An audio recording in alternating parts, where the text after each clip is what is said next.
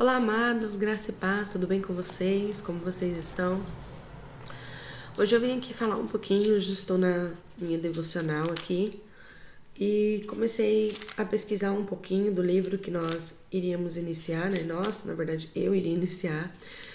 E comecei fazendo uma pesquisa sobre o livro de Esdras.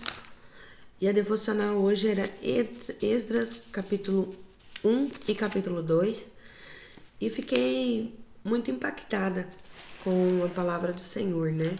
Primeiramente, ali no capítulo 1, fala é, no primeiro ano do, de Ciro, rei da Pérsia, para que se cumprisse a palavra do Senhor, através da boca de Jeremias, despertou o Senhor o espírito de Ciro, rei da Pérsia, ao qual fez passar pregão por todo o reino, como também escrito dizendo: Assim diz Ciro, rei da Pérsia: O Senhor Deus dos céus me deu os reinos da terra e me encarregou de edificar uma casa em Jerusalém de Judá. Quem dentre vós, de todo o seu povo, seja seu Deus com ele, e suba a Jerusalém a Judá e edifique a casa do Senhor, Deus de Israel. Ele é o Deus que habita em Jerusalém.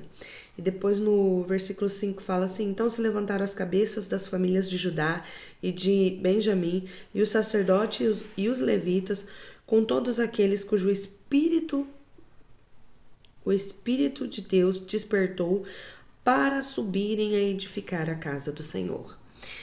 E aí depois ele fala assim que Todos os que habitavam nos redores os ajudaram com objetos de prata, com ouros, bens, gados e coisas preciosas afora, e tudo que voluntariamente se deu. Então eu marquei aqui três coisas importantes, né? Primeira convocação direcionada por Deus para que se cumprisse a vontade do Senhor. Né? Às vezes a gente tem algo que Deus nos fala e nós ficamos preocupados, será que nós vamos conseguir? Mas Deus, ele vem e nos ensina e nos capacita a cumprir aquilo que ele já havia prometido.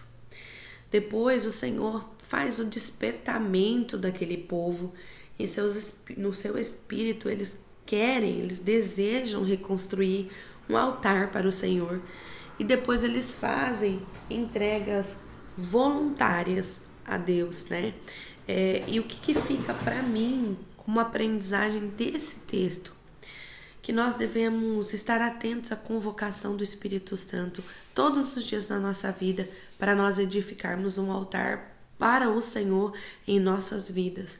Um altar de adoração, um altar de oração, um altar de, de entrega, né? E nós precisamos fazer essa entrega voluntária, entregar o nosso eu, entregar nossas vontades, entregar nossos desejos, entregar tudo aquilo que está dentro de nós, para que seja feita a vontade do Senhor em nossas vidas. E eu fiquei muito feliz ao fazer uma pesquisa sobre algumas coisas importantes sobre o livro de Esdras, né? O livro traz um relato da volta de dois grupos de judeus da Babilônia para Jerusalém para reconstruírem o templo e a sua comunidade. Então, às vezes você pode estar passando por um momento de você estar longe do seu lugar, de você estar longe da casa do Senhor, de você estar longe da sua comunidade.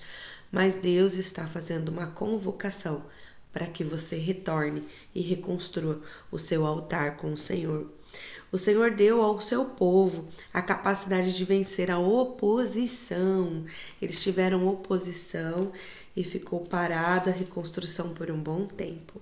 Uma das coisas que também me despertou foi que eles começaram a reconstrução do altar em primeiro lugar. Por que do altar e não do, da, da parte ao redor? Por que não. É... Por quê? Por que logo o altar? O altar simboliza a comunhão ali com Deus, né? O momento de, de estar sendo ligado ao Senhor, de entrega e de receber do Senhor coisas, né, como palavra, como direcionamento. Então, para que nós possamos estar sempre atentos a isso.